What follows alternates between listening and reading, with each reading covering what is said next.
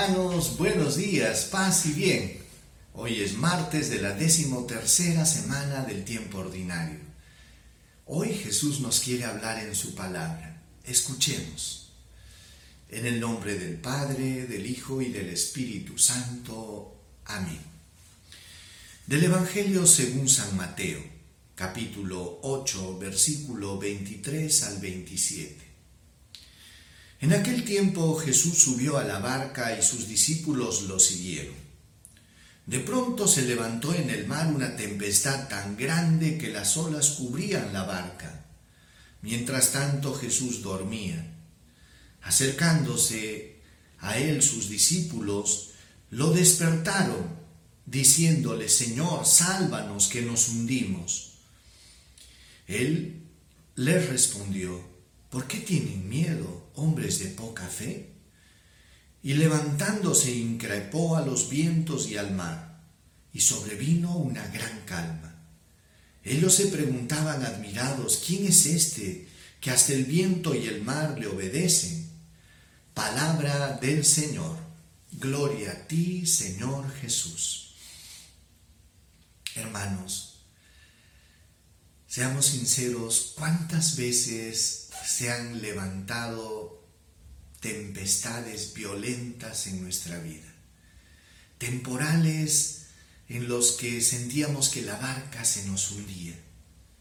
Y a veces como estos discípulos ahí en el mar de Galilea increpan a Jesús y lo despiertan y le dicen, Maestro, sálvanos que nos hundimos. Hermanos, esta es una lectura con la que podemos identificarnos. ¿Por qué? Porque en nuestra vida podemos experimentar esta, estos temporales, estas tormentas que de repente se desatan.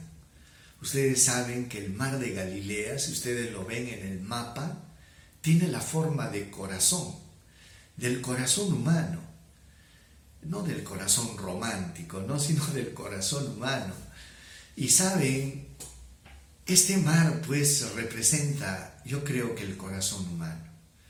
Puede estar en la calma más eh, profunda, pero de repente experimentar como sucedió un temporal tan violento que estaba por hundirse la barca. ¿Qué podemos eh, aprender de esta enseñanza, hermanos? Si bien es cierto, ¿Has abierto las puertas de tu corazón a Jesús? ¿Lo has hecho entrar en tu vida? Pero la pregunta es la siguiente. ¿Estás dejando que Jesús capitanee tu vida? ¿Qué quiere decir? Que tome las riendas de tu vida, el timón de tu vida. A veces es gracioso cuando uno sube a una combi de estas terribles ponen una calcamonía ahí el chofer y dice, Jesús es mi copiloto. Ahora entiendo por qué hay tantos accidentes. Claro. Y es que si queremos ponerlo a Jesús como nuestro ayudante, como la llanta de repuesto, como el copiloto, entonces eh, es comprensible que a veces las decisiones o el rumbo que tomamos en la vida puede desatar tempestades violentas. Pero sin embargo, hermanos, es linda la respuesta de Jesús y el hecho incluso de que los, les increpa a los discípulos y les dice, ¿por qué tienen miedo? ¿Por qué no tienen fe? Y es que en otras palabras les dice Jesús, ¿por qué tienen miedo si yo estoy contigo? Y es sorprendente también, por otro lado, el hecho de que encontramos a un Jesús dormidito, no ausente, dormidito. Y es que Él respeta nuestra libertad, hermanos, y, y, nos, y nos deja pues que queramos llevar la barca donde, donde a veces nos, nos place llevarla. Y el Señor nos dice, no tengas miedo, yo estoy contigo. Y dice que inmediatamente increpó al viento y a la tempestad y le dijo, cállate y cálmate. E inmediatamente se calmó. Los discípulos se quedaron admirados y se preguntaban, ¿quién es este que hasta el viento y el mar obedece. Hermano, ¿no será que te falta reconocer el poder de Dios en tu vida? ¿No será que de repente la soberbia te ha llevado a excluir a Dios de tu vida, a dejarlo dormido ahí en un rincón de tu corazón y a no dejar que Él comience a capitanear tu vida y conducirla?